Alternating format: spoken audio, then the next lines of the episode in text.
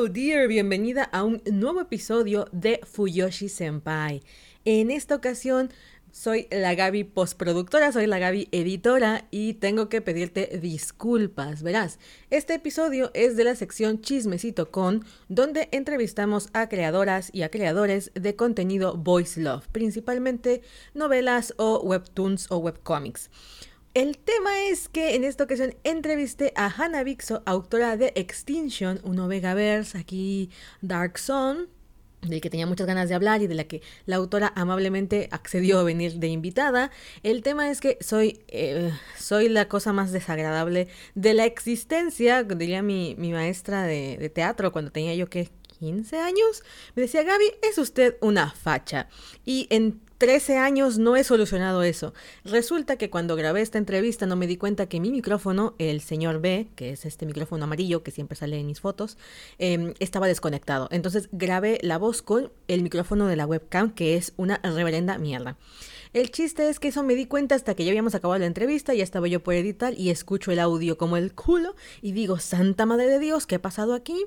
Y pues me entero que de origen es un, un audio que se grabó mal. Entonces ya no había manera de arreglarlo yo estuve tentada a, bueno, molestar otra vez a Hanavixo, pero se me hizo de muy mal gusto ya decir, vale, la entrevista fue muy buena y yo vengo con mis cosas, ¿no? Entonces, eh, te voy a pedir esta disculpa, no he podido mejorar el audio, se ha quedado de origen desde que se grabó mal.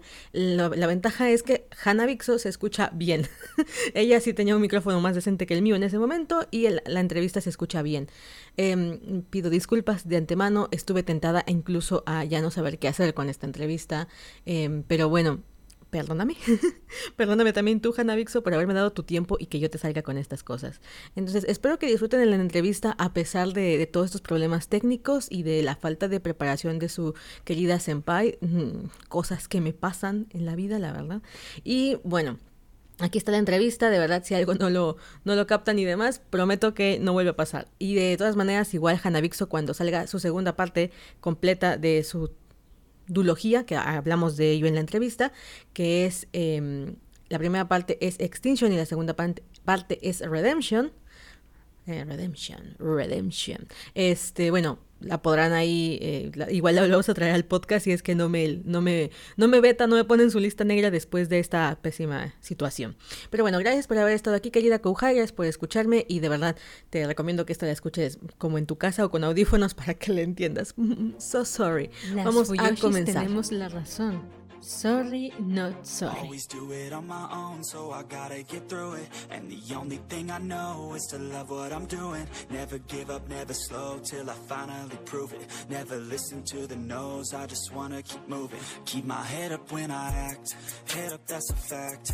Never looking back, I'ma keep myself on track. Keep my head up, staying strong, always moving on. Pues bienvenida, llevo 17 años siendo Fuyoshi, por si no sabes quién soy, soy Gaby Figueroa, llevo 17 años siendo Fuyoshi.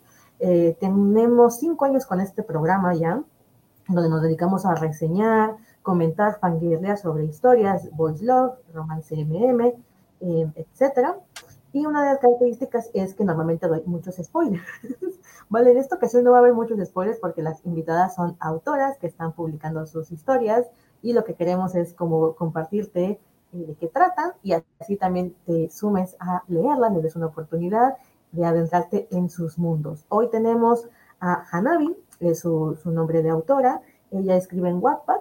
La conocí por, eh, pues realmente creo que fue por la misma plataforma de Wattpad.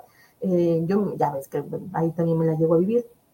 Eh, y fui bajando y me encontré con una portada de un chico en ese momento. La portada era un chico con una un, tatuaje, una parte, no sé si un tatuaje, ahorita me lo dirá, en la frente, eh, una espada atrás y decía Extinction y la O de, logo de Extinction era eh, la, la, O de Omega, ¿no? O sea, de la letra Omega en el, en el abecedario llego. Y entonces yo dije, mmm, resulta que se hiciera Omegaverse.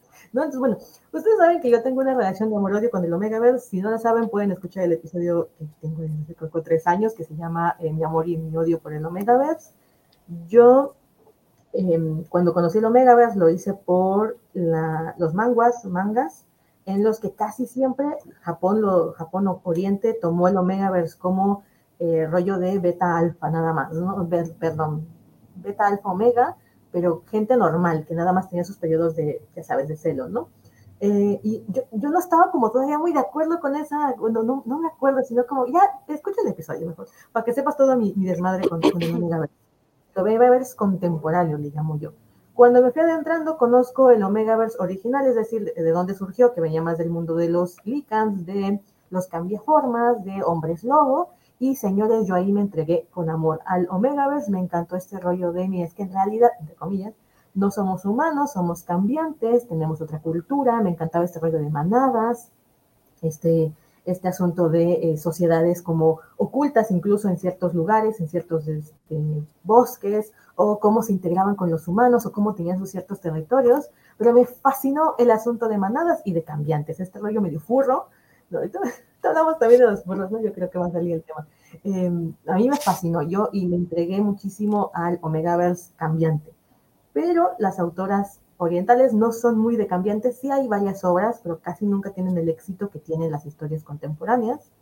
Y Wattpad se volvió como uno de, de mis refugios para encontrar novelas de cambiantes eh, lobos o megaverse. Y así fue como llegué a Extinction. Vale, no quiero develar ahorita mucho la trama porque Hanabi nos la va a presentar mucho mejor, pero eh, Extinction trata sobre un chico que tiene que volver a su manada. Nos encanta este asunto de volver a las manadas. Es que y eh, la verdad es que yo cuando leí la sinopsis, que de hecho se las voy a leer de una para que, para que, la presentemos, y ya después Hanabi nos la presentará de una manera más personal, pero la sinopsis dice así, bueno, es una biología, si me estoy equivocando ahorita que me corrijan, llamada Abra Cadabra, eh, y empieza con Dios ha muerto y su raza está maldita. ¿El amor será suficiente para salvarlos de la extinción?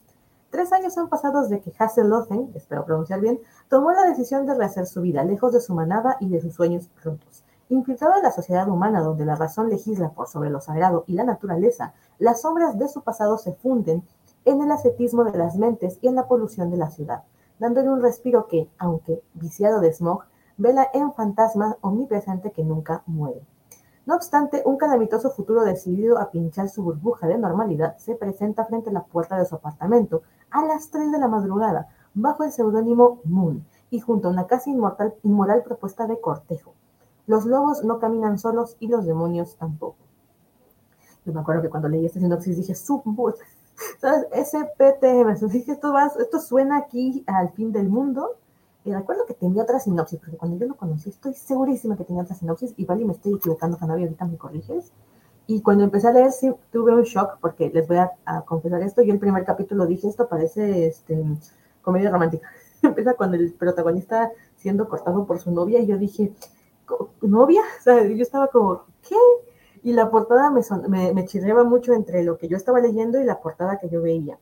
Después porque el protagonista está en el mundo humano, está en el mundo de los betas, pero también hablamos de eso, está en el mundo de los betas, está intentando llevar una vida normal y circunstancias, principalmente un, una fiesta de apareamiento, en la que tiene que rechazar la propuesta de otra personilla por ahí, lo hace volver a su manada y bueno, aquí sí hay un mundo que es que, básicamente es una fantasía Omegaverse, eh, ¿cómo se dice esto? Medieval, ¿sabes? O sea, los trajes, bueno, ahorita platicamos de eso con Canal.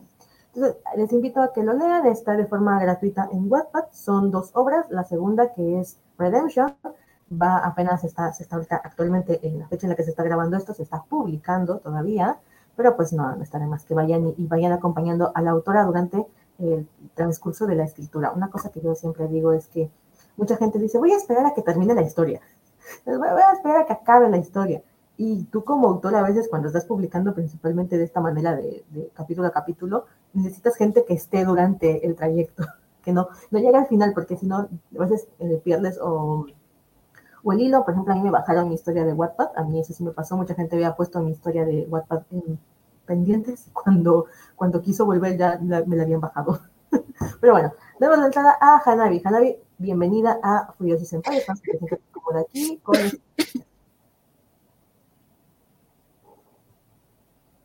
Hola Gaby, mucho gusto y muchas gracias por haberme invitado al podcast. Eh, me estaba riendo de las cosas que estabas diciendo, espero que haya estado mi micrófono apagado. Eh, no te preocupes, lo dejamos ahí de fondo, me gusta, me gusta. Bueno, genial. Bueno, Hanabi, cuéntanos eh, un poquito ah. más de ti. ¿cuánto tiempo llevas ya escribiendo en la plataforma de Wattpad? Yo empecé a escribir en Wattpad alrededor del 2018. Empecé, escribiendo fanfics, fanfics de Boku no Hero. Y mm, estuve alrededor de tres años escribiendo fanfic. De hecho, mi primer fanfic es más largo que, que Extinction y Redemption. Tiene 250.000 palabras y ahora mismo están borradores porque, nada, o sea, mi nivel de escritura en ese momento, eh, comparado con lo que escribo ahora, bueno, estaba, era muy básico, digamos, entonces lo mandé a borradores. Intenté corregirlo, pero no, era un caso perdido. Em, y seguí escribiendo fanfics hasta que en un momento dije, quiero como llegar más alto, digamos, o sea, quiero hacerme conocida por historias que sean más originales, con personajes originales. Así que en un momento dije, bueno, creo que ya estoy preparada como para empezar a escribir algo original. Mi escritura había evolucionado bastante en esos tres años que estuve escribiendo fanfics. Em, y bueno, así surgió la idea de Extinction, que mm, la verdad que me costó bastante al principio como hacerme la idea de qué quería escribir. Solo sabía que me gustaba mucho la fantasía oscura. Em, yo toda la vida fui de ver eh, películas y series de fantasía y de terror. Eh, muy fan de eso, así que bueno, quería escribir algo de eso y ya como me había inmersionado mucho en el mundo del Biel, eh, elegí hacerlo Biel. Y también hubo un conflicto ahí con respecto a si escribir o no Megaverse,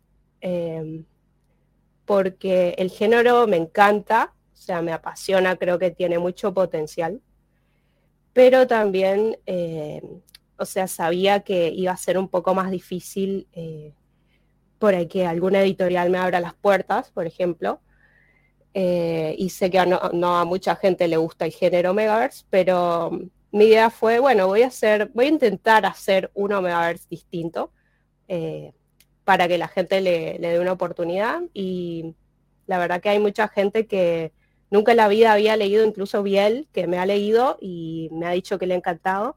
Así que bueno, creo que estoy cumpliendo mis objetivos. Sí, lentamente, pero bueno, con esfuerzo y con paciencia vamos avanzando. Madre mía, y eso que Extinction es largo, ¿no? Tiene 53 capítulos el primer libro y no sé cuántos voy a tener Redemption. Es largo. ¿Cuántas palabras tiene Extinction? Extinction tiene eh, 200.000 palabras el libro completo.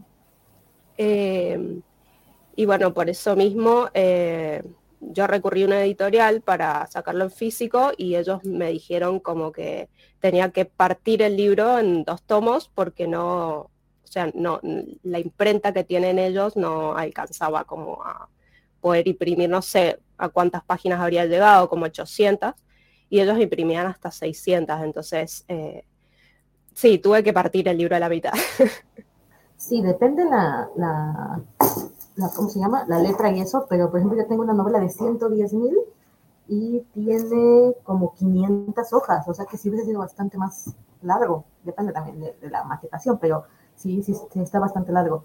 Em, ahora entendemos, yo te voy a decir, yo pensé que lo habías dividido por una cuestión este, de trama, ¿sabes? De, bueno, aquí quejamos un cliffhanger y bueno, ¡fum! pasamos a la segunda parte.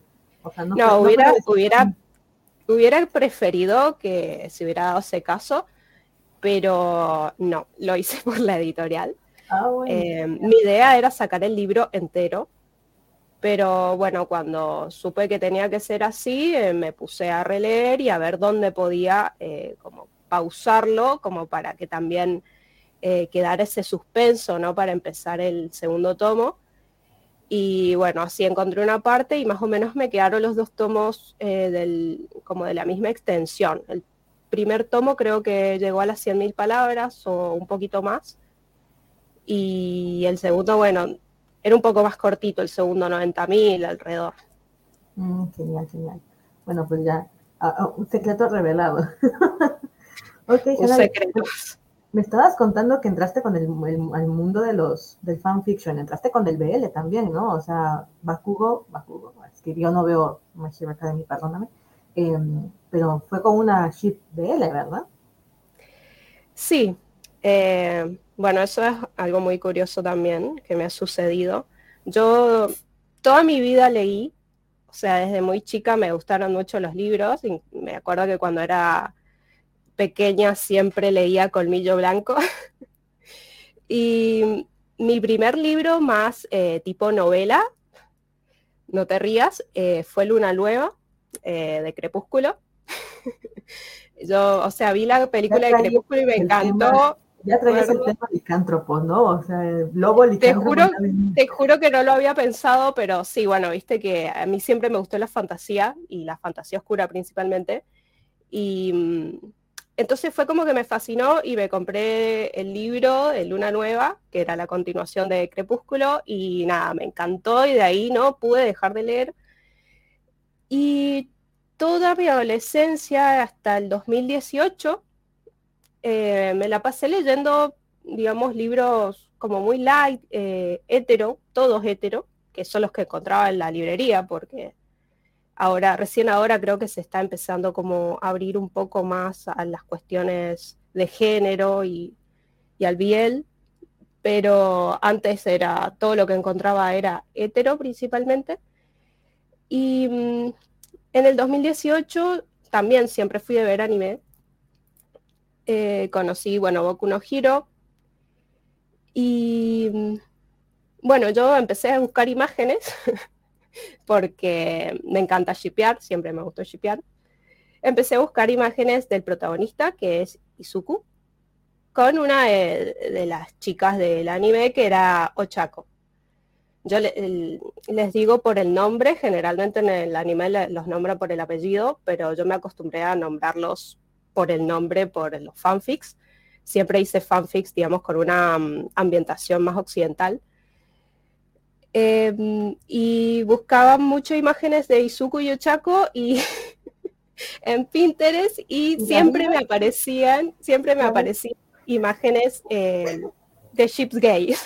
Lo que te iba a decir, la vida te llevó por otro lugar. Claro, era, era como una señal del cielo. Sí, sí, sí, sí. Eres de esos Fuyoshis que llegaron por fanart. Yo, debido a las Fuyoshis, por donde llegamos, en, bueno, de mi generación, porque hoy en día pues hay mucho material, pero en mi época no era tan común. Entonces tú terminabas llegando por lugares accidentales, ¿no? Y conozco muchos que fue por un fanfiction, que ellos estaban buscando hetero, o por un fanart que estaban buscando cierto personaje y terminaron viendo lo que no debían y dijeron, madre mía, de aquí soy. Exactamente, bueno, eso me pasó a mí me empezaron a aparecer muchas imágenes eh, de Tododeku, que es el chip de, de Izuku con, con Todoroki. Eh, y a mí me encantaba el personaje de Todoroki y me encantaba el de Izuku.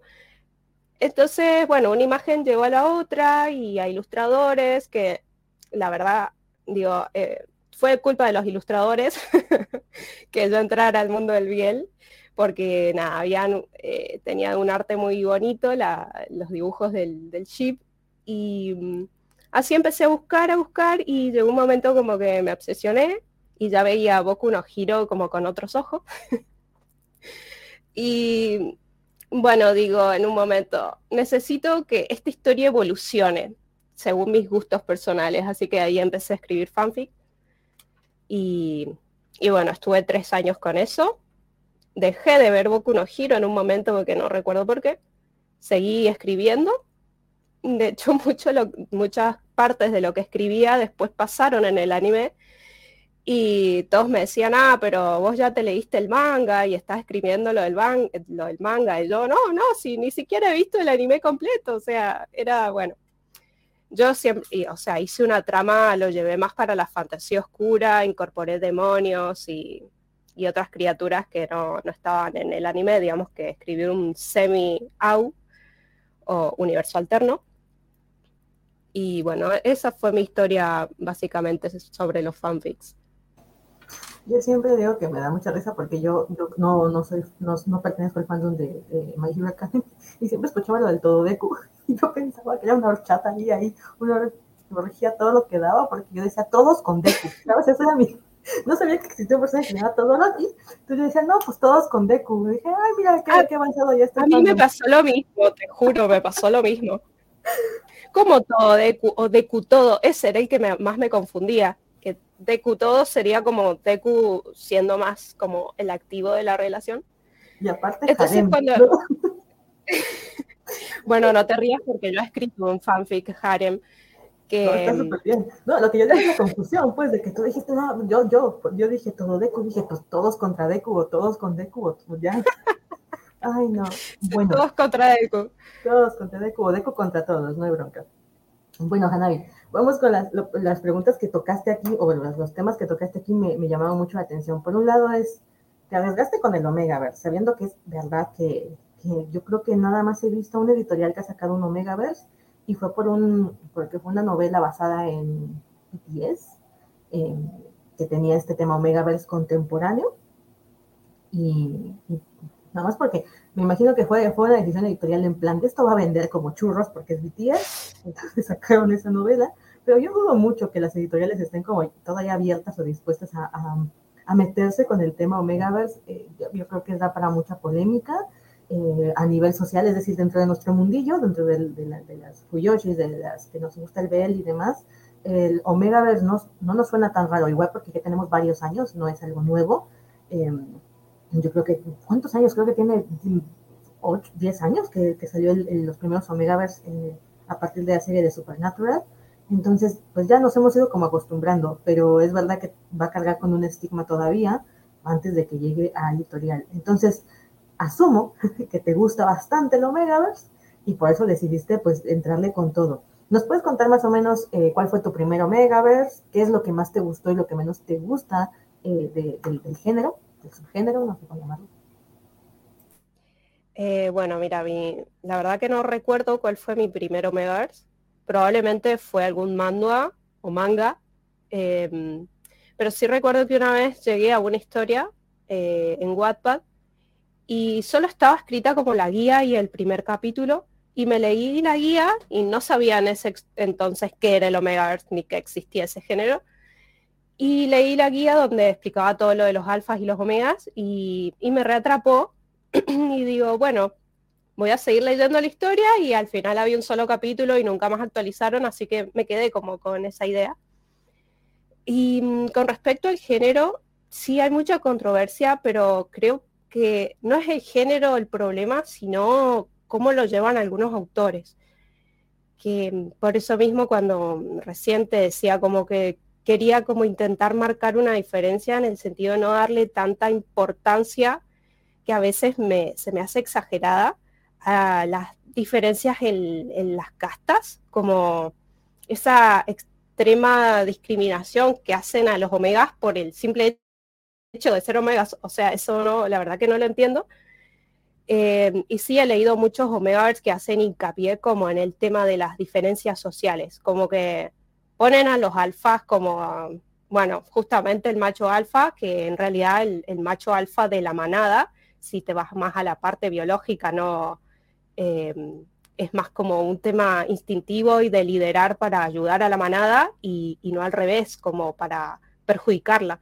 Y creo que el tema del Omega se fue más para el lado de, la discriminación y, y el odio y, y, yo creo que, bueno, yo al menos en mi historia intento darle más hincapié a lo que es el instinto, eh, porque me gusta mucho jugar con la parte psicológica de los personajes y creo que el instinto por ahí es como que hay mucho, mmm, como una lucha constante en la cabeza de mis personajes entre lo que es la razón y el instinto, o podría decir también más la parte racional, el pensamiento con, con lo que uno siente, con el alma, con el corazón. Eh, y por eso mismo me, me, gusta tanto el Omegaverse. Me gusta jugar con esa parte psicológica. Eh, aparte que me parece como grandioso para las novelas homoeróticas. Eh, ahí hay mucho que, que poder trabajar con, con, la parte del instinto. Eh, y bueno, eso es, eh, estoy tratando de llevarlo más por ese lado que, que por la discriminación. O sea, intento no tocarla por ahí, capaz que de tanto leer el género, no sé si se notará en mi historia que hay algo de, de eso, pero bueno, intento de que no, de que no pase. O sea, no, intento se llevarlo nota, por sí ese se nota porque bueno, de hecho, creo que pensamos igual en ese sentido. Eh, a mí, realmente lo que me ha generado como controversia en el tema del Omega Verse es el papel tan sumiso o tan femenino que no me gusta la asociación que se hace entre el eh, ser omega con ser mujer. Entonces era como mi gran problema cuando, en cuanto al Omegaverse contemporáneo. Cuando entro al, al, al Omegaverse de cambiantes, precisamente me encanta este asunto del instinto. Es como, son bestias, tienen una, una parte importante de su, 50% de su constitución es ser bestias y tener instinto animal. Eh, y justamente es también el mismo problema que hay en mi novela, en la de, en la de Omegas, que estoy eh, escribiendo, en mi caso son destinados, eh, pero la naturaleza falló porque es una novela de incesto. sí, entonces yo dije, bueno, tú, es una novela de incesto, entonces la, la, naturaleza te dice, es por aquí, pero la razón te dice, no, no jodas, no puede ser por ahí. ¿no? Entonces los personajes están constantemente en este... Mm, en, esta lucha moral, eh, de raciocinio y al mismo tiempo luchando contra el instinto que está ahí, ¿no? Y para mí, claro, una de las cosas importantes en el Omega. ¿Mm? ¿Cómo? Que para mí está una de las cosas importantes en el Omegaverse, el hecho de que eh, son cambiantes, ¿sabes? Por eso me gusta en la versión cambiante, porque es como, conéctate con tu parte animal, ¿sabes? Es como, igual el ser humano ya no la tiene tan presente, eh, pero en este juego de Omega Verse de manadas se puede jugar con esa parte, ¿no? Y transgredir algunos asuntos que en una sociedad racional no, no, no, deberían ni siquiera de ponerse sobre la mesa, ¿no? Y sí se nota mucho en claro, la historia, sí. de hecho, me llama mucho la atención porque les cuento, que la audiencia, que en Extinction los betas existen, pero no como el típico eh, tenemos a un beta que en realidad no tiene muchas feromonas, pero pues aquí está y no sabemos exactamente qué papel juega. A mí me gustó mucho lo que hizo Hanabi. En, el caso de Hanabi, ella agarró a los, a los betas y totalmente dijo: Estos son seres humanos normales que se separaron de alfas y omegas porque los veían como mm, supraditados por sus, por sus feromonas y básicamente se desligaron poco a poco hasta casi casi ser completamente otra, otra raza, ¿no? Y ahí están los, los, los beta, pero son seres humanos. Eso me gustó mucho tu sociedad. Y esto me lleva a otro punto, querida Navi. Eh, ¿Cómo fue que desarrollaste el mundo de Extinction? O sea, creo que al fin y al cabo es verdad que está ahí el tema del Omegaverse, es verdad que mucha gente va a leer tu novela porque es Omegaverse, pero muchas otras se van a acercar precisamente por el, mundo que has creado en la biología Abracadabra.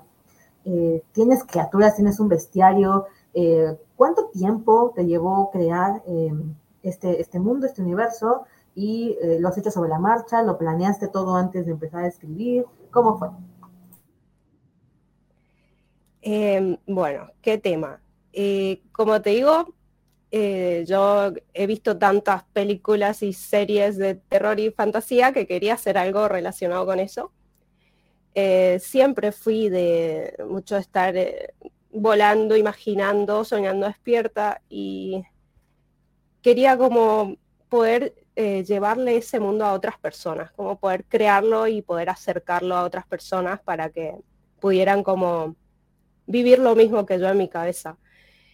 Eh, Extinction la verdad que no lo he planeado completamente, incluso ahora que estoy escribiendo la segunda parte, que se supone que ya es el final.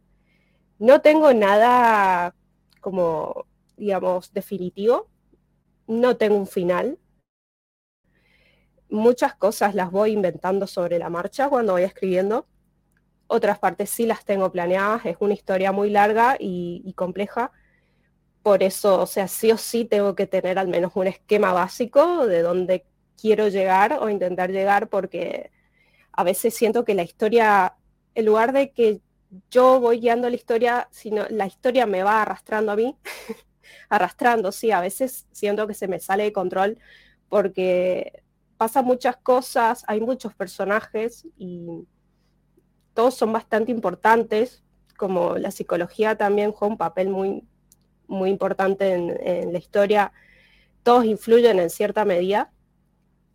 Eh, y sí, a veces eh, por, de ahí creo que vienen muchos de mis bloqueos, porque siento que, la historia va por sí misma donde quiere. y entonces sí, o sea, llevo, llevo eh, en una libreta un, esquema, voy anotando todas las ideas que me surgen en el momento, aunque no las use en ese momento, sé que las puedo llegar a usar en un futuro o incluso para después ir conectando cabos, porque no me gusta dejar cabos sueltos y esta historia tiene muchos plot twists. Em, pero sí, o sea, yo es como que voy variando, creo que se le llama escritores eh, mapa y escritores brújula, están estos dos y creo que soy una mezcla de los dos. También están los eh, paisajistas, le llaman, que es como tienes más o menos el paisaje general de qué va a pasar y te avientas, ¿sabes? O sea, eh, no te lanzas, los brújula, brújula, se avientan así sin nada, sin freno. Y es, yo, por ejemplo, siempre sufrí atascos, porque si te avientas sin saber nada de lo que va a pasar, nada más tienes una pequeña idea y te puedes escribir, normalmente llegas a un lugar sin salida o puedes hacer una historia un poco más básica porque manejar tantas subtramas y tantos personajes requiere de, mínima planeación. o sea, de mínimo, mínimo algo tenías que haber escrito previo antes de lanzarte. Pero sí, está padre. Eh, sí, estoy de acuerdo. Eh, la verdad que... ¿Cómo? Te decía que está padre esa combinación porque de alguna manera sabes más o menos qué va a pasar, pero queda el elemento sorpresa para ti mismo. No sé si te pasa, pero a mí me sucede que cuando voy escribiendo, si yo ya sé punto por punto qué va a pasar, me aburro. Es como entonces yo no, no permito que los personajes o la historia me sorprendan a mí y yo escribo como para conocer qué va a pasar, ¿sabes? No sé si... Sí, te entiendo, te entiendo. Es, es más o menos lo que me pasa a mí con la historia. Em, incluso muchos de mis lectores que me comentan en Wattpad eh, hacen hipótesis y, ellos mismos van como conectando lo que pasó en un momento con el otro, cosas que yo no había hecho y no había pensado y que me sirven para seguir escribiendo. Así que podría decir que, bueno, muchos de mis lectores también han participado en la escritura. Y me encanta siempre que dejen hipótesis y muchos les pegan, otros no les pasan ni cerca, pero sí, eso me entretiene bastante. Tocas un tema que me gustaría tratar, no, estaba en la entrevista, pero cuando vas escribiendo en Wattpad, eh, creo que es muy diferente cuando te sientas a escribir como en solitario y escribes una novela de pe a pa sin esta, este, esta retroalimentación constante que te dan tus lectores en Wattpad. Y yo siento que de pronto es como, claro, queremos más lectores en Wattpad porque nos gusta esta, no sé, yo, yo voy a hablar por mí, ya tú me cuentas qué te pasa a ti a mí me gusta mucho esta retroalimentación inmediata, ¿sabes? Eh, me da como cierta seguridad de que a la gente le va a gustar la historia, de que no estoy invirtiendo mi tiempo en una historia que igual a nadie le interesa, em, porque yo escribo mucho para los demás, o sea, yo tengo esta filosofía de, hay quienes escriben para sí mismos y te dicen, es que yo quiero escribir para mí y no me importa si me leen o no, cada quien. En mi caso yo no tengo esa, no, no logro conectar con esa filosofía, en mi caso yo escribo porque me gusta que me lean, me escribo pensando en esta escena le va a gustar a, mis lectoras o esta escena, uy, las va a volver locas o esta escena, madre mía, eh, ¿sabes? Eh, yo, yo, tiendo eh, proyectarlo hacia afuera cuando escribo. Entonces, cuando yo no, veo la retroalimentación, por un lado también está este, este miedo de qué pasa si voy escribiendo al mismo tiempo que voy publicando y de alguna manera me veo influenciada, demasiado influenciada por los comentarios, ¿no? O sea, por por las teorías o por los disgustos de la gente, ¿no? Igual vas viendo que a un personaje no les gusta y dices, ay, ¿qué tal si lo cambio? ¿No? Cuando tal vez no era la intención original. ¿Hasta qué punto tú consideras esta? Aquí se dividen en dos preguntas, ¿no? Por un lado, ¿cuál es tu filosofía en este sentido de, escritura? Me interesa, para adentro o para afuera. Y la otra es cómo eh, pones este límite, dónde colocas la línea entre eh, la, pues la, la influencia que pueden tener este feedback inmediato. Estoy bastante de acuerdo con lo que dijiste. Eh, creo que los lectores de Wattpad eh, vienen a ser como un estilo de beta readers que sí eh, me hacen orientarme un poco con respecto a lo que quiero escribir, em, pero no quiere decir que lo, que pongan me haga cambiar ya mi, mi línea de pensamiento, porque yo antes de empezar a publicar en Wattpad siempre trato de tener al menos 20 capítulos de la historia escritos. Así me da tiempo como para seguir escribiendo a lo largo de, o sea, voy publicando y puedo seguir escribiendo y me da el tiempo a terminar la novela antes de terminarla en Wattpad, ¿no? Porque no me gusta que pase como mucho tiempo entre actualizaciones. Entonces, eh, sí, hay muchos que dicen, no, que esto no me gusta, que me ha pasado mucho, Em, en un capítulo en particular. Em, de hecho, me río bastante porque en la mayoría de los capítulos mis lectores suelen, suelen insultar a los protagonistas. Em, pero yo me lo tomo como de una manera más chistosa porque sé que siguen leyendo y que les gusta. Como así hay otros que les encanta y directamente ponen que les ha encantado. Pero mm, es como que ya la historia está en cierta manera escrita y sé dónde quiero ir y también sé que hay muchas cosas que no les va a gustar y que incluso a mí no me gustan, eh, incluso me entristecen y incluso a veces he llorado eh, pensando en la trama porque eh, es una historia muy dramática, sinceramente. Em, pero creo que eso, eso también es como lo que le da como ese punto de atracción a la historia, porque si no tiene drama y si esto, si todo te gusta y todo te parece bien, es como que a mí me aburre al menos. Y supongo que a, mis lectores, eh, si me siguen leyendo hasta ahora, es porque les ha gustado. Así que sí, o sea, me gusta mucho cuando dejan sus hipótesis y cuando eh, ponen sus propias teorías eh, que muchas veces me ayuda o me ayuda a planear lo que va a pasar después y, nada, eso. Y, digo, bueno, si algo no les debe gustar, eh, van a dejar de leer o quizás no es el momento para que lean esta historia. Eh, es como con los psicólogos, dicen que no todos los psicólogos son para todas las personas. Bueno, yo creo que no todos los autores son para todos los lectores. Em, así que bueno, me baso más o menos en esa eh, filosofía. Madre mía, no, sí, sí, es verdad, yo también, eh, a veces uno, no sé, tú, yo de repente digo como, ay, me encantaría que mi le gusta a todo el mundo, eh, pero yo creo que es casi virtualmente imposible, ¿sabes? De pronto sí veo una que otra, otra historia de otras autoras, principalmente chinas, em, que dices de pronto, no conozco a nadie que, no, que haya leído esta historia y no le haya gustado. No conozco a nadie, dices, ah, Dios mío, quisiera ser ella, ¿sabes? Eh, pero bueno, comentaste otra Totalmente. Me comentaste otra vez que también me, gustó, me llamó la atención de, del, discurso y decías, bueno, yo este, escribo, ay, yo escribo y me, están puteando, ¿no? Al personaje todo el santo día, o sea, yo publico y están ahí de que te odio, o no, no seas tan tonto, ¿no?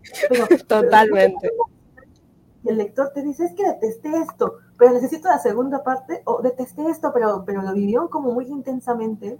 Yo me acuerdo que una vez estaba tomando un cursillo de, series, de cómo escribir series, y te decían, los lectores te van a decir que odian el plot twist del final, que, que odian que los dejes como, eh, en, uy, Dios mío, esto cambió, y el libro se queda ahí como medio abierto. Decía, te van a decir que lo odian, es posible que te reseñen mal por, eh, por haberlo dejado ahí. Eh, y lo más chistoso, decía esta autora norteamericana, es que van a leer la segunda parte. a mí me llama mucho Obviamente, sí, sí, sí. Se puede hacer bien o se puede hacer mal, ¿no? O sea, que tú dejes un cliffhanger eh, dependerá de cómo bien lo hiciste para que el lector diga, ay, te odio, autora, pero necesito el segundo libro, ¿no? Al que te diga, te odio y no pienso seguir leyendo esto, o sea, ¿qué, qué, qué carajo estás viendo, no? Creo que se puede hacer bien o se puede hacer mal, pero en este tema de, los libros, eh, yo pienso de pronto es como, bueno, mira, voy a sacrificar esta parte porque eh, en un cliffhanger y la gente me odia un rato, pero después eh, se compra el siguiente libro. Claro, sí, sí, esa es la idea, digamos, o sea, no que no les guste de una manera que no vuelvan a, tocar el libro, sino una manera que abra ¿no? más a las posibilidades, más teorías y que les dé ganas de seguir leyendo. Claro, que lo dejes en suspenso y esa ansiedad te haga decir, mira, tomo mi dinero para el siguiente libro. Yo, por ejemplo, veo el tema de, la escritura de alguna manera un poco como negocio, o sea, me encanta escribir y me encanta publicar las cosas, pero a veces es verdad que requieres de dinero para hacer cualquier cosa. O sea, eh, las portadas, por ejemplo, son caras. Creo que ahorita hablamos de eso, Hanay, porque estoy casi segura que tus portadas cambiaron y ambas portadas vienen de tu, de tu manita, ¿verdad? Em, las portadas del libro en físico y las que, la que tenía primero en Wattpad, sí, es una ilustración hecha por mí. A lo que iba yo con esta explicación de las portadas y de la, de la inversión de coleccionar, eh, era el tema de tú cómo ves la escritura para ti en este sentido. Es, ¿Escribes pensando que algún día esto podría convertirse en tu medio de vida o podrías eh, generar ingresos con la escritura o lo ves como algo que tal vez no está en tu, en tu meta a corto ni a mediano plazo o escribes porque te gusta simplemente e independientemente de si algún día ganas o no dinero con ello, mm, seguirías ahí. ¿Cómo, cómo lo ves tú? Em, y yo escribo porque me encanta, porque es una pasión y creo que mientras siempre tenga la escritura, siempre voy a tener como algo para seguir. Y mm, bueno, en parte a todos los escritores nos gustaría eh, poder ser publicados por buenas editoriales, poder mantenernos con esto, que es lo que más nos gusta, pero bueno, no, no siempre es posible, o sea, es muy, es difícil eh, que una editorial eh, considere tu libro y lo incorpore al catálogo, y más, más los temas que escribimos, o sea, las Fuyoshis. El tema, como te dije recién, el Biel, el Omegaverse, todavía creo que están, hay más visibilidad, pero todavía está en proceso de crecimiento. Eh, hay muchas editoriales que, no, que todavía no, no, los toman, otras que sí. Bueno, hay una editorial acá nueva en Argentina, relativamente nueva, que es Shinka, que es la que publicó Prisionero y Pinky Air Boy, que justo ahora lo estoy leyendo me pareció un libro precioso la edición. Y bueno, ellas, estas chicas están empezando a publicar Biel, que me parece perfecto y bueno, les deseo mucha suerte. Em, pero la verdad que el resto de las editoriales es, complejo y entonces yo cuando empecé a escribir, eh, o sea, sabía que iba a ser complejo poder eh, llegar más, más allá, tipo que las ventas eh, me alcancen para sobrevivir. Así que contestando tu pregunta como en un resumen, eh, no, no, pienso como, o sea, no está dentro de mis metas poder, eh, como poder eh, bancarme con, con, las ventas, o sea, como considerarlo un trabajo, sino que es un ocio, o sea, es como mi pasión, entonces escribo porque me encanta y me, me encanta que a la gente le guste Em, y esa es como mi motivación, digamos que es más el reconocimiento y hacerlo por mí misma, porque me hace bien, eh, que poder eh, tomarlo más como un trabajo retribuible. ¿Retribuible se dice? Sí, que genera retribución. Sí, sí, sí, perfecto. Bueno, pues ahora como dices otra palabra que a mí, ah, como me, me duele, me pega de una manera que es la de reconocimiento yo por temas de, mi vida cotidiana, de, la forma en la que fui criada y mis problemas psicológicos, mis, issues psicológicos, tengo un problema ahí con el tema del reconocimiento. Eh, y entonces cuando empecé a escribir, una de las cosas que más me daban ansiedad, me dan todavía, es el tema de la crítica, es el tema de em, qué tan mal van a recibir esta novela, qué se va a decir de ella en un, en un aspecto negativo, eh, yo soy muy emocional, o sea, soy, soy muy, muy blandita en realidad, e intento que no, pero hago mis dramas emocionales en la intimidad de mi, de mi hogar. Y te juro que la primera novela que saqué, los primeros comentarios negativos me, me dejaban tirada en cama, o sea, en plan de, y ya me voy a deprimir un ratillo ahí, me, me, me sello ovillo un rato y después se me pasaba. O si estaba escribiendo otra, otra historia, me, el comentario negativo eh, en cuanto a, a reseña no, no un comentario en Wattpad, sino como la reseña global del libro, eh, o las estrellitas, que eso, oye, qué manía tenemos, bueno, yo que también tengo las estrellitas, eh, me hacían como que me, me bloquease, ya todo el resto del libro no podía, yo ya no podía escribir. Entonces, eh, dime, ¿tú cómo has lidiado con este tema de, las, de los comentarios o de las críticas? ¿Cómo lo llevas? ¿Qué tanto te afectan? ¿Qué tanto no te afectan? ¿O cómo, cuál es tu estrategia para sortear ese tipo de situaciones? Eh, en alguna medida siempre afectan los comentarios negativos. A mí tampoco me gustan las críticas negativas, eh, pero como te digo, no a toda la gente le va a gustar tu libro porque es, imposible. Em, y con el tema de las reseñas, em, creo que todavía no he hecho ninguna colaboración con Extinction. Eh, creo que por ahí también está ese miedo, ese temor a que no le guste, quizás haga una crítica negativa que, digamos, espante a, posibles lectores. Entonces, creo que lo que hago es confiar, confiar en mi capacidad para escribir, en mi capacidad para poner mis ideas eh, en un texto. Y también muchos los comentarios de Wattpad generalmente son positivos, o sea, tengo muchos lectores muy amorosos que me siguen desde los fanfics y mm, creo que me baso más en lo que dicen ellos porque ya conocen mi manera de escribir y, si siguen en mis historias es porque les gusta. Y mm, los comentarios negativos en realidad son, o sea, me doy cuenta que son más en, partes de la trama que no les gusta porque justo pasa capaz que un personaje hace algo más inmoral o socialmente incorrecto y son más que nada en esas partes donde la gente eh, deja comentarios negativos, que está perfecto. Em, Incluso yo también desapruebo muchas acciones de mis personajes, pero mis personajes no son perfectos, no son héroes. Em, yo lo he aclarado, o sea, mis personajes, de hecho la, historia tiene la etiqueta personajes grises, eh, vienen a ser más como antihéroes que héroes y muchas, o sea, siempre, siempre se equivocan. Em, muchas de sus acciones, eh, bueno, yo no haría lo mismo que mis personajes, por ejemplo, pero bueno, es también para poder meterle más trama y, aparte nunca me, gustó escribir historias sobre héroes, no me gustan los héroes, prefiero los villanos.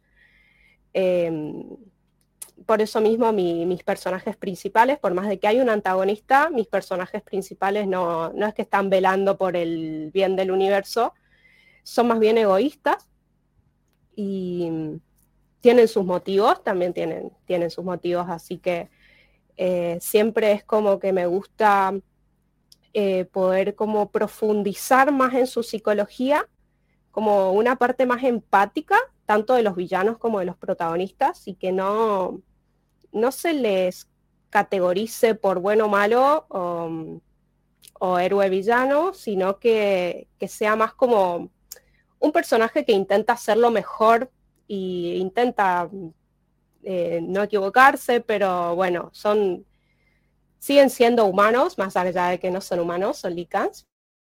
Pero bueno, el sentido es este que al fin y al cabo la, crítica va, no sé, de alguna manera va hacia los personajes, hacia sus contradicciones, hacia lo complejo, complejo que son. Sí, es que a veces yo, yo lo que tengo es que me pasa esto de que asocio mi trabajo a mí, o es como, la crítica no va en torno al personaje, sino va en torno al escritor, ¿sabes? Y bueno, yo ahí es donde normalmente me apachurro. Ahora que estás tomando en cuenta esta, esta, hablarme de tus personajes, querida Hanabi, ¿nos podrías invitar a leer Extinction eh, sin la sinopsis? O sea, ¿cómo presentarías Extinction o la, la biología abracadabra? ¿Qué nos dirías, qué nos vas a decir de ella que no esté en la sinopsis? O sea, cuéntanos otra manera de presentar esta historia. Yo sé que a veces la sinopsis nos quiebra la cabeza, es como, ¿cómo puedo condensar la historia para que no diga mucho, pero diga bastante y a la gente le interese?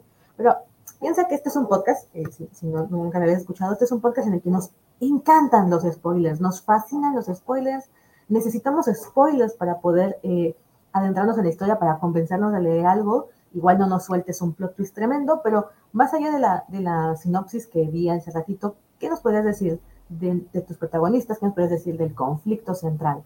Porque, por ejemplo, ahí dice hay una raza maldita, este, el protagonista pues eh, tiene tres años de que no ve a su manada y tiene que volver, y entonces aparece una propuesta inmoral de un, de un alfa, parece ser, que se llama Moon.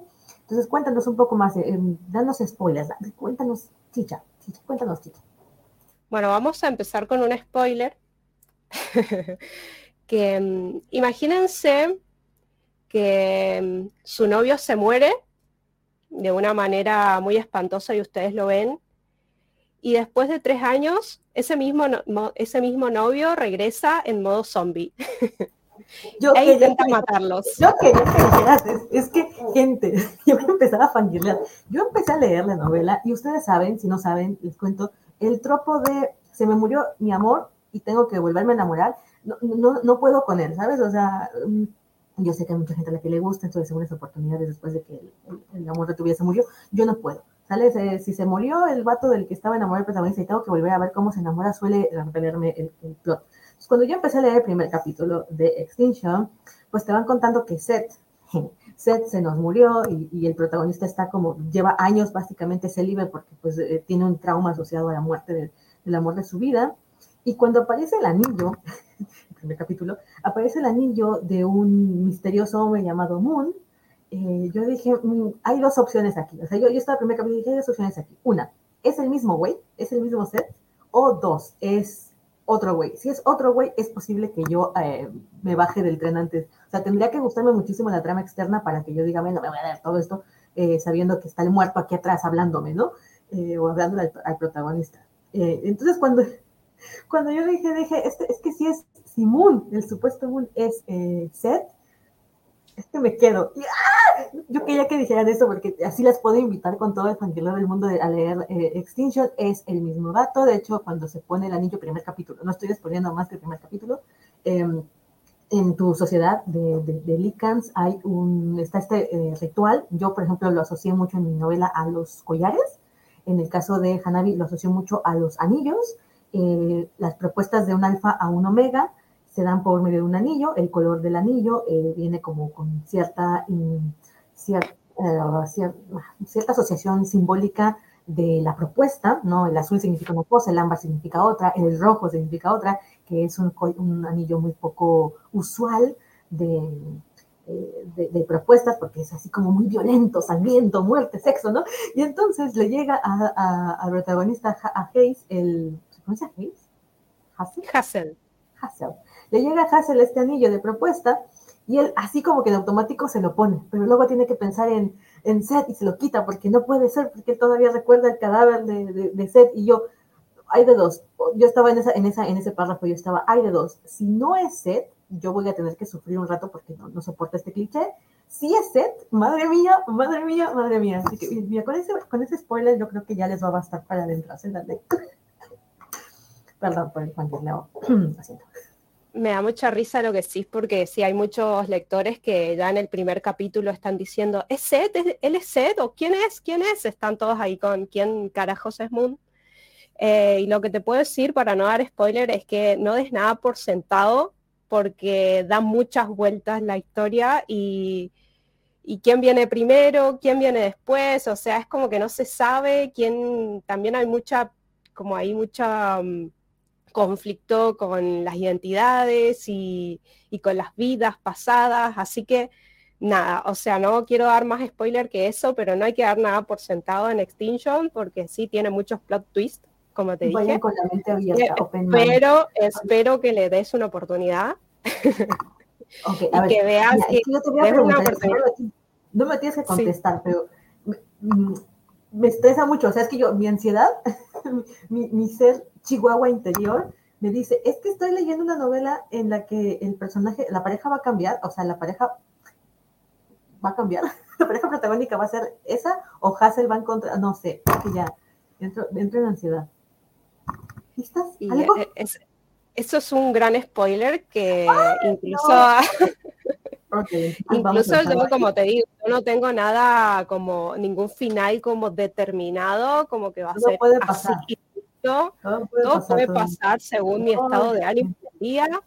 Eh, capaz que estoy, no sé, estoy media de mal humor y mato a todos, o, o quizás estoy bien y digo, bueno, me pinta hacer un capítulo más, sí, o más chistoso, o, bueno, es, depende de, cómo funcione mi cabeza ese día, así que ahora, ha subido, podría decirte? Ha subido mis niveles de ansiedad.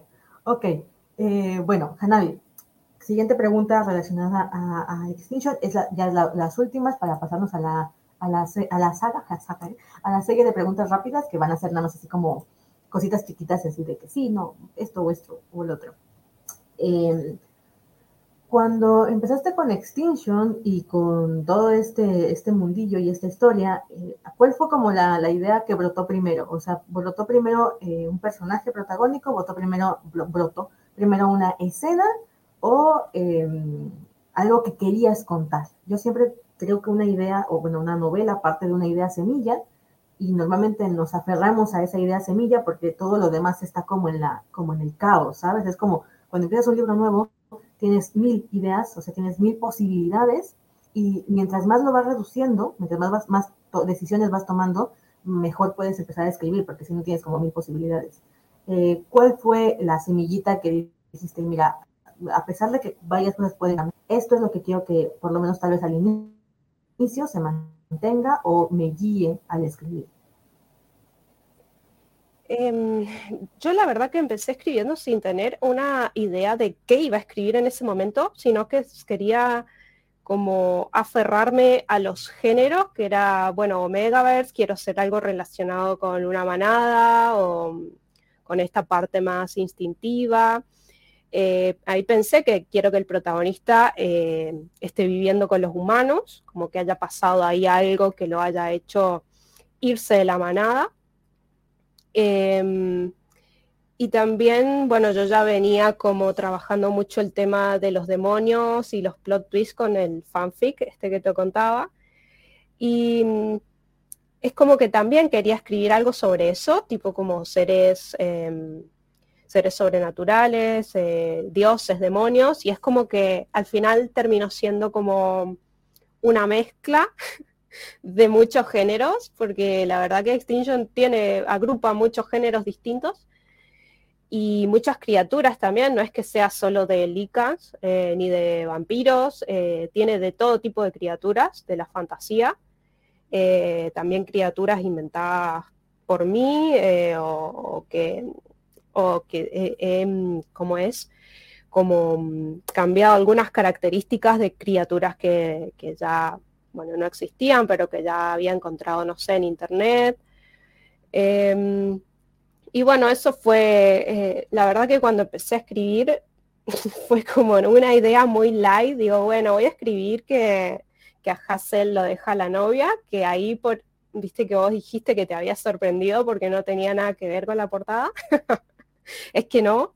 Em, quería dar como ese, ese cambio rotundo de pasar como de una vida eh, muy cotidiana eh, a todo el desastre que viene después, eh, que es exactamente como lo vivió el protagonista, que lo que buscaba era como alejarse de un pasado que le hizo mucho daño, hundiéndose entre los humanos y entre la cotidianidad de la sociedad humana, para después, bueno, eh, sufrir este cambio eh, abrupto, que es cuando interviene Moon. Em, y bueno, ya después está, eh, intervienen los vampiros, pero bueno, ya voy a seguir spoilando si sigo, así que básicamente eso, o sea, no tenía una idea clara, sí tenía los personajes como quería que fuera, y un argumento muy, como muy laxo, así que no, o sea, empecé escribiendo lo que me salió en el momento y después... Los personajes, los personajes te guiaron un poco, ¿no? Eh, incluso cuando empecé a escribir, em, no sabía si quería hacer los cambiaformas o no. Y, no, o sea, sí, agarraste y dijiste, Dios me, Dios, me acompañe, Dios, Dios conmigo, sí, fue. Exactamente, fue, fue una cosa así de que, que Dios me acompañe, quiero hacer algo original que tenga estas características y empecé como con algo light, así que la gente le, diera gracia o que le diera empatía, porque pobre Hassel empezó con el pie izquierdo. Em, pero bueno, eso básicamente. Genial, genial. Fíjate que, bueno, no sé si te pase al, momento de corregir, por ejemplo, yo me, pasó eso con la novela Omega que estaba yo haciendo también, y recuerdo que me sucedió lo mismo, que ya que el protagonista viniese de otro lugar, tres años, lo mismo, separado de su familia y tenía que volver a su manada por X situación, que no se parece nada a la tuya, pero era lo mismo y hasta los tres años lo, tenemos igual. Em, y yo me acuerdo que inicié el primer capítulo con el personaje ya literalmente llegando casi casi a la nueva manada. Me acuerdo que cuando hice la revisión agregué casi cinco capítulos antes de este, de este, de este cambio de escena para que se sintiese que el personaje estaba en otro lugar ¿sabes? Y eso fue algo que pensé hasta después de haber hecho el primer borrador. Tú escribes primer borrador y después vuelves a hacer un segundo borrador o casi siempre te quedas con la primera versión, aunque hagas eh, corrección de, estilo, corrección de ese tipo de situaciones. O cambias mucho sobre la marcha. Eh, no, generalmente escribo y, así queda. O sea, después eh, cuando corrijo el capítulo es más que nada corrección ortográfica pero no suelo cambiar ni siquiera como párrafos ni nada. Intento de que ya escribir, escribir lo que va a quedar y listo. No, yo, yo, Dios em, mío, ¿cómo regreso sobre mis capítulos? Soy horrible en ese sentido. O sea, yo mismo me estreso porque digo, puta madre, ya, rehice el primer capítulo como cuatro veces, ¿no? Tuve una novela que publiqué al, año pasado y fácil, el primer capítulo o el segundo, no recuerdo cuál, lo escribí unas seis veces. O sea, así. Soy horrible en ese sentido. Pero bueno. No, yo, yo no podría hacer eso porque paso mucho tiempo ideando los párrafos. Eh, en la forma en que quiero redactarlos. Entonces ya como que me lleva mucho tiempo escribir un capítulo y no, no puedo imaginar lo que sería mi desgaste mental si lo escribo seis veces. Claro, sí, es lo que comentabas con el fanfic que querías recuperar y dijiste, es imposible porque ya está escrito y básicamente sería borrón y cuenta nueva, ¿no? O sea, no se puede rescatar muchas cosas a veces cuando ya, eh, principalmente a la hora de escribir, uno tiene cierto estilo o tiene cierta forma de escribir las cosas y yo me pasó con mi primer novela. Entre la primera novela y la última, cuando quise regresar a rehacerla, porque me di cuenta que mi prosa había mejorado, me di cuenta que tampoco era posible eh, reescribir cada párrafo, ¿no? Era como, es misión perdida, es como, considera tu primer novela y ya, porque no, imposible. Bueno, querida Hanabi, sí, una siguiente sí, pregunta. Sí. ¿Querías decir algo? Cuéntame. No, no, que estaba de acuerdo con que era un caso perdido, eh, porque terminé diciendo, no, no, es más fácil ah, hacer de nuevo, o sea, una novela nueva que intentar arreglar esta, así que ahí quedó en borradores. Sí, sí, sí.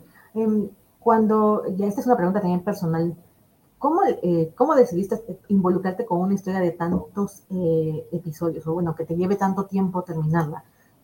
yo creo que muchas escritoras tenemos como esta como, como de team, ¿no? Soy un team de eh, novelas largas. Me agarro de dos personajes, en este caso, pues, al fin y al cabo es romance, o sea, tiene elementos, evidentemente, de trama exterior y hay un mundo y demás, pero al final son los mismos personajes que, los que te van a acompañar durante un largo trayecto, o prefieres carrera de 100 metros y haces mm, novelas más cortas. ¿Cómo fue que tú te, decidiste por una biología de más de 200.000 palabras? Eh, como te dije, eh, creo que la historia me arrastró a mí.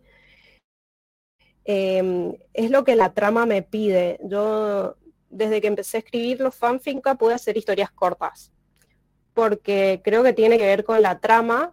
Eh, de por sí las historias igual de fantasía suelen ser más largas, pero ya con meterle tantos plot twists y ya las tramas complejas requieren de una extensión más larga.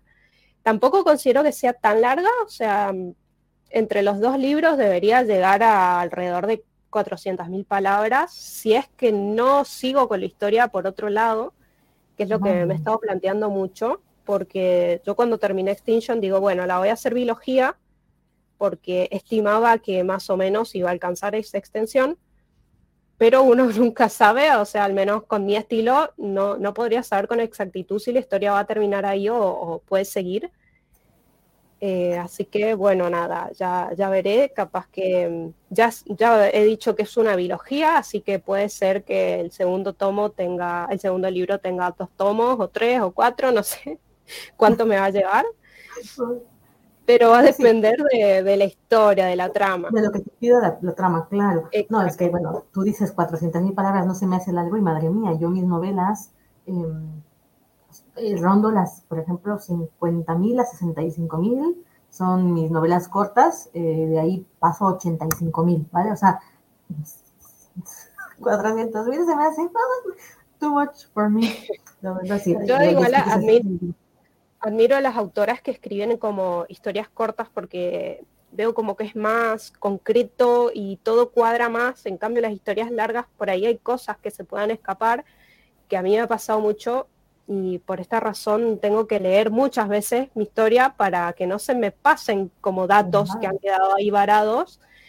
Em, y siempre he querido hacer una historia más corta, em, como hacer, por ejemplo, un universo eh, que un libro trate de una pareja, el segundo de otra, como mm, ese estilo también me gusta mucho, pero aún no lo he podido lograr. Se me extienden demasiado las historias eh, a nivel inconsciente, digamos, porque conscientemente quiero hacerlas cortas, pero siempre se me termina yendo creo que, creo que tienen distintos retos, porque una novela corta requiere más, mm, como más concreción y suelen ser como carreras, eh, decía una autora que yo leía, decía, o sea, una carrera de 100 metros no es más ni menos que una carrera de que un maratón, ¿no? Pero requiere diferentes herramientas y estás esperando diferentes cosas de una historia corta que una historia larga. Una historia corta, por ejemplo, contiene mucha emoción resumida, eh, eh, párrafos más concretos, muchas veces este, este, este rollo de ciclicidad de las historias como muy cerradas. En cambio, una trama más larga eh, requiere una profundización distinta, ¿no? Eh, tantas subtramas que puedes tener, tantos personajes que vas a revelar, eh, tienes que mantener el enganche del lector a lo largo de muchas más páginas. Yo creo que ambas tienen ese, ese tipo de reto y a veces uno por naturaleza o por eh, carácter o como quieras llamarle, no tiende a caminar hacia cierto tipo de historias. Por ejemplo, a mí también me gustaría escribir algo, algo largo. De repente digo, sí, me encantaría hacer una trilogía y que todos los personajes se, se conozcan. Y, yo pienso mínimo, ¿no? En trilogía y al mismo tiempo digo, y es que ya me aburrí, o sea, ya quiero probar con otra pareja, soy también muy de lo de cambiante y se me van ocurriendo más ideas, entonces ya tengo una parejita nueva que está en otro contexto y quiero ya escribir a esa parejita y, y tengo que acabar primero la anterior novela, ¿no? Pero bueno, eh, creo que eso, eso sería como... Sí, me pasa, me pasa totalmente con Extinction. Okay, bueno, sí. Me pasa que ya eh, estoy cansada, o sea... ¿Cómo dijiste? Sí son las cruces, ¿no? O sea, porque de repente dices, me encanta la historia, pero, ay, Dios mío, quisiera dejarla de lado un rato para escribir otra cosa. Comparto completamente el sentimiento. Me pasa que ya estoy cansada de la historia, ah, la estoy escribiendo desde el 2020 y ya quiero pasar a otra cosa, o sea, ya me cansé de escribir esta trama, pero yo sé que si me empiezo a escribir otra cosa, se me va a alargar y no, no. Prefiero quedarme con esta hasta que la termine y ya después veré. Esa es una muy buena decisión, ¿eh? O sea, a nivel de, de coacheo de escritores, eh, terminar algo antes de empezar otra cosa es súper buena decisión. Yo, porque soy un culo inquieto, de verdad, o sea, no, no, puedo, no puedo quedarme con una misma historia por más de dos, o sea, dos años con la misma historia me da un poco de, de, de pasta, ¿sabes? De, pero bueno, te entiendo. Ya veré si yo logro escribir algo más largo en algún momento. Eh, bueno, Hanaya, vamos con la ronda de preguntas eh, rápidas. Querida audiencia, aquí termina nuestra charla sobre Extinction como tal. Vayan a leerla, está gratuita, está gratuita en Wattpad y también Hanabi, si eres de, si eres de Argentina, puedes conseguir eh, el libro de parte de la autora. No sé por qué se me fue tanto mencionar que eres Argentina, digo, se nota en el acento, pero eh, sí, sí. Argentina. Y también voy a dejar todas las redes sociales de ella en este episodio del podcast. Recuerda que tienes aquí nada más arriba que abrir leer más en la parte de, información y vas a encontrar todos los enlaces, ¿ok? Ahora vamos con ronda de preguntas eh, rápidas. Querida Hanabi, empecemos con Slow Burn o Instalove. Eh, me gusta más que sea, que se dé lento, pero no en todos los casos. O sea, Instalove se refiere más que nada al amor a primera vista, ¿o no?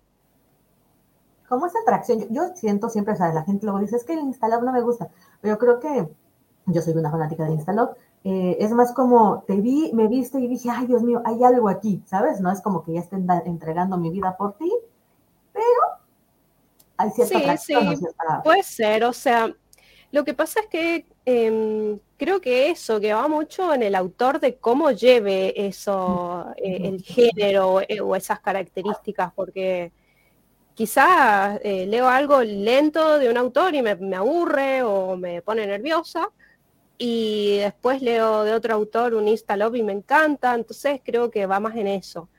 Eh, no que sea exagerado, ¿no? Ni que sea como muy lento ni muy rápido, es como un intermedio. Me parece. Creo que también tiene que ver por el hecho de que, por ejemplo, yo soy muy fanática de las historias cortas. Me gusta mucho este, leer novelas de, bueno, novelets de 15.000 palabras, son súper poquitas. Entonces, normalmente los personajes se enamoran muy rápido, pero es parte de la, de la dinámica de esas historias, ¿sabes? Claro, exacto.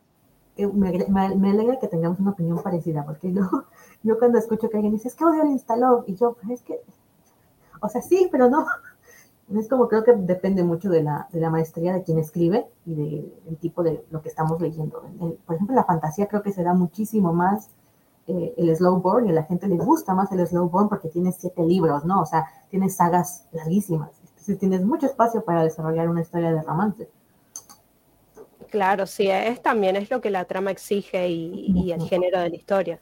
Si es algo muy corto, creo que no, si es lento no vas a llegar al final de la historia y todavía no va a haber avanzado nada de la relación.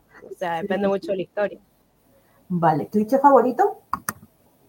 Enemies to lovers. Enemies to lovers. En general, enemies to lovers del plan, ¿se van a matar? O sea, yo creo que sí, porque es fantasía oscura lo que a ti te gusta, ¿no?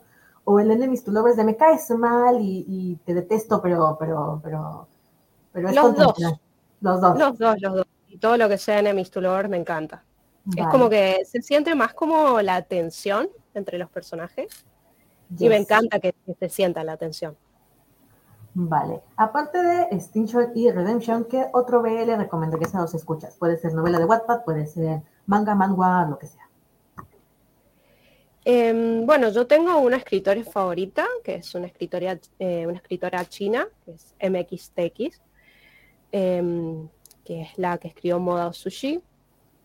Em, bueno, que e, esa es mi historia favorita, de hecho. Moda Sushi me parece impresionante el mundo que ha logrado crear la, la autora, la relación de los personajes es una de las más bonitas que, he conocido. Eh, y Alessandra Hazard, que bueno, e, e, ella, es, se ríe. Eh, Alessandra Hazard eh, escribe también como historias cortas, que me encanta su manera de escribir. Y me encanta cómo mantiene siempre al lector enganchado en sus novelas. Eh, ella ha sacado, no sé, como 15 libros de una saga, 5 eh, de la otra, no sé, tiene una barbaridad de libros y siempre termino volviendo a ella. He releído un montón a Alessandra Hazard y es como que cada vez me gusta más. O sea, yo releo y digo, releo digo, pero esto ya lo he leído, ya seguro que ya sé lo que va a pasar, me va a aburrir y no, o sea, es como que me gusta más la segunda. Sí, sí, sí. Yo, yo por ejemplo, eh, también aquí en este perfil, las que han este, escuchado mi podcast saben que soy una fan de Modo Sushi, de The Untamed, que me he leído todas las versiones, manga, CD drama, todas las versiones que me he leído, o escuchado en este caso, pero por ejemplo con Motion Tong eh, tengo un problema, que es que me cuesta sumergirme. O sea, una vez que ya empiezo y, me adentro, me voy como gorda en tobogán, dirían, porque Moda Sushi me la vi en todas, pero por ejemplo, no he podido volver a, leerla en mi caso. O sea, la leí una vez, en la novela completa, y de, pronto vuelvo como por pedacitos, ¿no? Que me gusta tal escena y regreso a ver, pero no me vuelvo a leer toda la novela.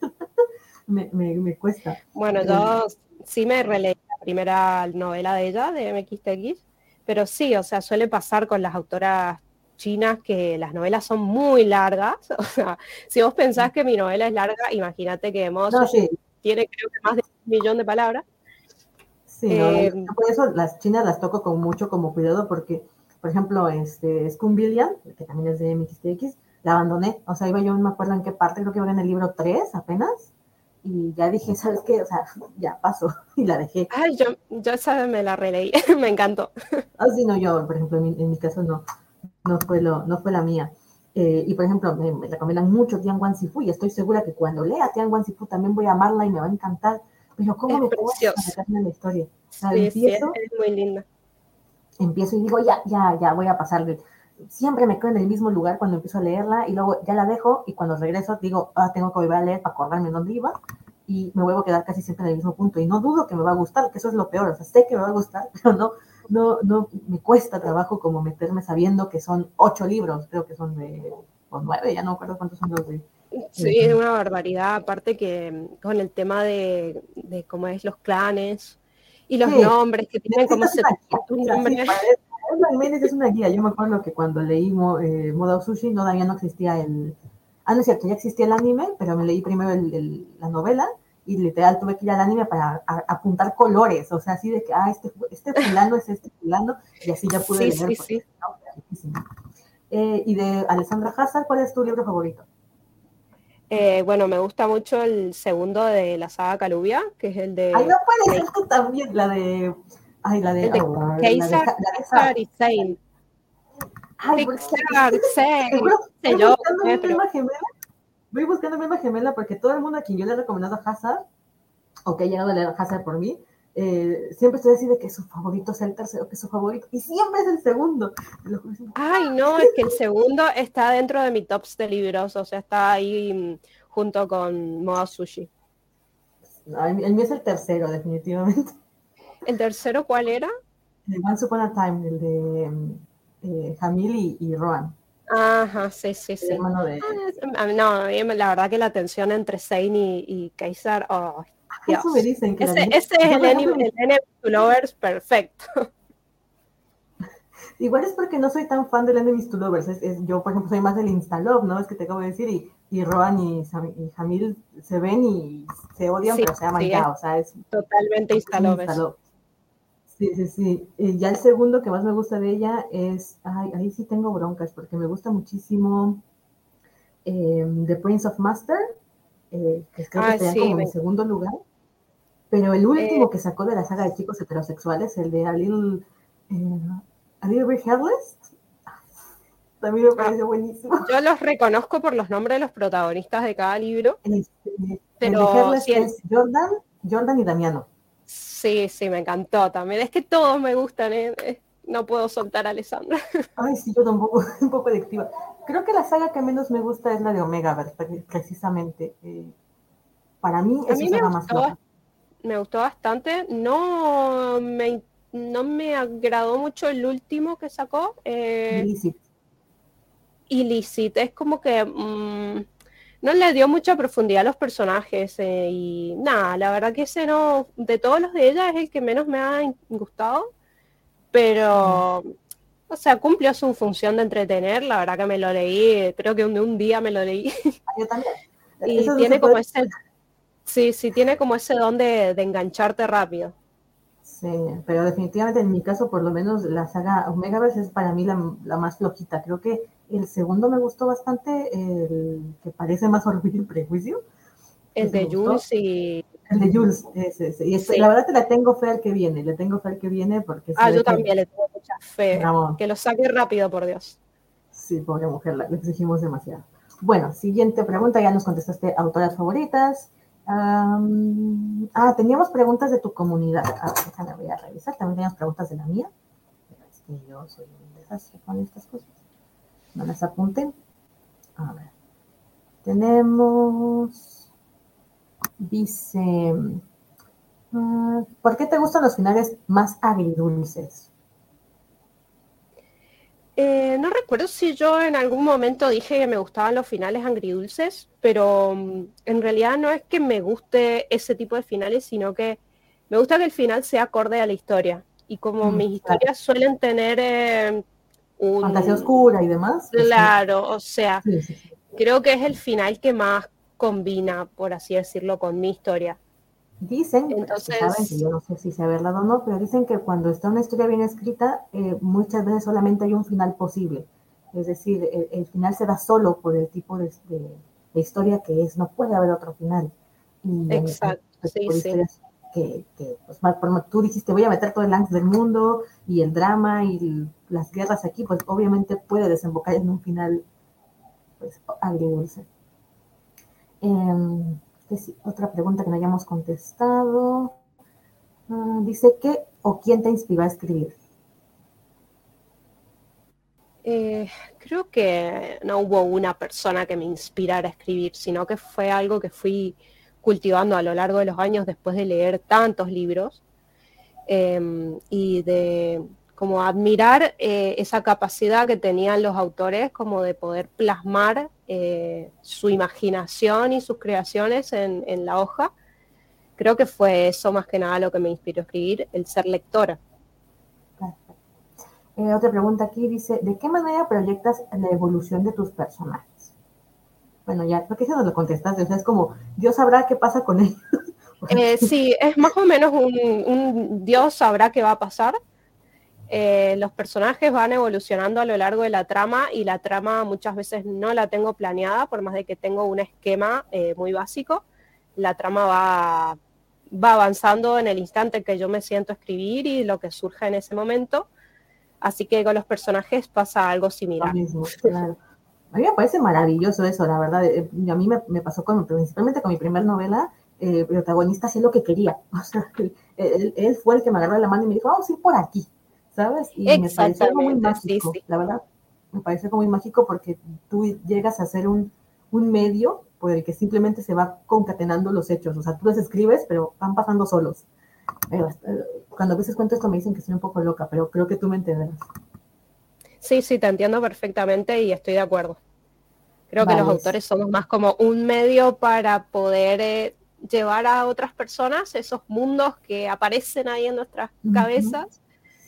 Y, hay, un libro que siempre recomiendo, que bueno, que siempre recomiendo, pero nunca lo he leído, que se llama este, La magia de crear, creo que se llama, ay, Dios mío, se me olvidó el nombre. Eh, pero me gustaba porque no lo he leído, pero venía esa filosofía de que los, este, muchos de los creativos realmente somos simplemente canalizadores y no, no forzosamente viene todo desde, desde dentro de nosotros, sino que está por ahí en el mundo de las ideas. Bien platónico el asunto, pero bueno. Última pregunta de tu comunidad. Dice, ¿Wilson de TJ Klun sirvió de inspiración o es coincidencia? Ya no vi, no, no está el resto de la pregunta, pero más o menos así va. Eh, sí, la pregunta era que si era coincidencia el tema, creo que de los lobos o de los licántropos, ¿no? Ay, Dios mío, ha hecho tanto daño. Ah. Mira, yo me, o sea, Extinction empecé a escribirla mucho antes de, de, tener el libro de la canción del lobo. Tengo el libro de la canción del lobo, solo el primero, y creo que he llegado a leer 40 páginas. Y oh, Dios mío, somos almas gemelas, Canavi. Somos almas gemelas. Tengo, tengo aquí arriba, eh, ustedes no están viendo chat, pero tengo aquí arriba el primero de TJ Klum y lo he contado. Me quedé en la página 70, creo. Es que sí, me, me, pasó lo mismo, no sé por qué razón. No sé si me aburrió o quizás no era. Porque yo tenía esperado, eh, o sea, esperaba como un Omegaverse más eh, de otro estilo. no es el Omegaverse que a mí me gusta, eh, no me gusta mucho los cambiaformas, tipo como que cambian al lobo completo, sino que me gusta más el Omegaverse más que tengan los rasgos como animales, pero no que se conviertan. Em, he leído varios Omegaverse sí que son cambiaformas y me han gustado, pero este no sé la verdad qué, fue lo que me hizo abandonarlo, pero espero en, algún momento poderlo retomar, porque sé que hay mucha gente que le gusta, que tiene muy buenas reseñas. influenciado por, por la canción de Lobo. A, mí, a mí personalmente me estresa un poco el tema de la canción de Lobo porque cuando salió y se hizo súper popular entre la comunidad de, lectores de fantasía juvenil, eh, era como, oh Dios mío, es que son cambiantes. Y entonces empezaron a como buscar qué onda con esto y pues se echaron para atrás cuando vieron lo que realmente es el Omegaverse, en plan, de dónde vino y cómo, cómo fue surgiendo. Eh, y mucha gente decía, es que esas son copias de, de, de la canción de Lobo yo, Omegaverse tiene varios años, de hecho realmente TJ Klun agarró un subgénero que ya existía. Lo, medio modificó tantito, pero los modificamos los Omegaverse, es como parte del, de, la parafernalia de hacer un Omegaverse, el decir, tenemos nada más el agua y ya ves tú cómo juegas con eso. Pero sí, a mí también me han preguntado eso, que me estresa un poco, pero bueno. Soy yo. De hecho, mi libro no, no, no es muy distinto a, a, la canción del lobo. No, no se parece nada. Ah, no, yo, yo, bueno, lo que les he no. leído. De, no, no se parece no, nada. No se parece nada. sino gente, para quienes están aquí solamente han leído Megaverse el tipo de, de, la canción del lobo, que sepan que hay muchísimos autores de, de Omegaverse, cada quien lo lleva por donde quiere, eh, es como un género abierto y, y, cada quien lo modifica como quiere. Yo he visto desde extraterrestres, eh, con Avo, los estos este, contemporáneos de Avo, hasta los más este, fantasiosos con un grimorio y todo el rollo, como el de Hanabi, que tiene esta su bestiario. Entonces, bueno, querida Hanabi, estamos llegando al final de nuestra entrevista. ¿Algo más que te gustaría contarle a la audiencia? ¿Algo más que te gustaría decirle de, ti como autora o de la, la biología abracadabra? Este momento es tu espacio, tú dinos. Eh, bueno, yo creo que ya he hablado demasiado sobre la biología.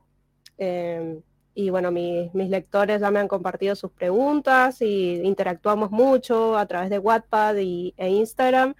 Así que más de lo que hemos hablado no tengo nada que decir. Espero nada más que le den una oportunidad y espero que les guste mucho y que me dejen sus comentarios, así sigo escribiendo y, me entusiasmo y bueno, esperemos que pueda sacar pronto el tomo 2 y lo que sigue de la biología en físico. Y así lo, me gustaría poder hacerlo llegar a otros países. Eh, está dentro de mis planes en este 2023, pero bueno, vamos a ver primero tengo que encontrar una editorial, pero bueno, vamos a hacer lo posible. Bueno, Gaby, muchas gracias por haberme invitado al podcast. Me encanta hablar de, de, lecturas y de todo esto, así que nada, me la he pasado re bien. Gracias por venir, al contrario, gracias por aceptar mi invitación y por dejarnos, dejarme presentar tu, tu novela y a ti ante mis escuchas. Chicas, muchísimas gracias por habernos acompañado durante esta hora y media. Espero que escuchen este podcast, que vayan a leer a Hanabi y que si les gusta la historia la compartan y esparzan la palabra del BL. Nuestra misa ha terminado. Gracias. Bye bye.